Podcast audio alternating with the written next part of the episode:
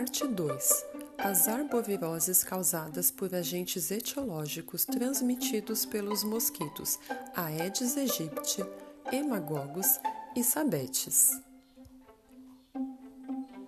Tema 5 Outros vetores para os vírus da Zika, chikungunya e febre amarela. Outros vetores do vírus da Zika, chikungunya e febre amarela são os mosquitos hemagogos e sabetes, espécies silvestres que vivem nas copas das árvores. Os macacos são alvo destes mosquitos, tornando-se hospedeiros e amplificadores dos vírus. A mortalidade de macacos indica a presença do vírus da febre amarela Porém, o macaco não transmite a doença ao ser humano, e sim os mosquitos. Os hemagogos, assim como os aedes, não realizam a oviposição diretamente na água, e sim na parede do criadouro, próximo à lâmina d'água.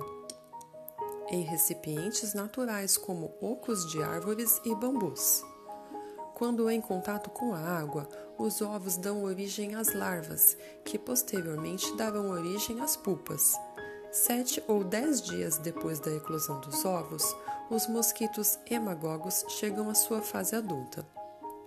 Já os mosquitos sabetes depositam seus ovos diretamente na água e atingem a fase adulta cerca de 30 dias depois da eclosão dos ovos.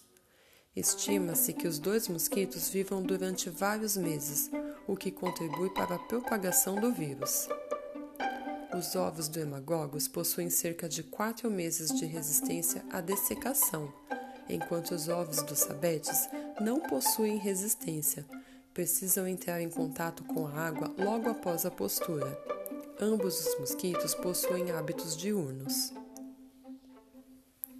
E então, você gostou de dividir conosco todas essas informações? Compreendeu que a melhor forma de se evitar essas doenças é eliminando os criadouros de mosquitos e se vacinando, no caso da febre amarela? Então, vamos lá.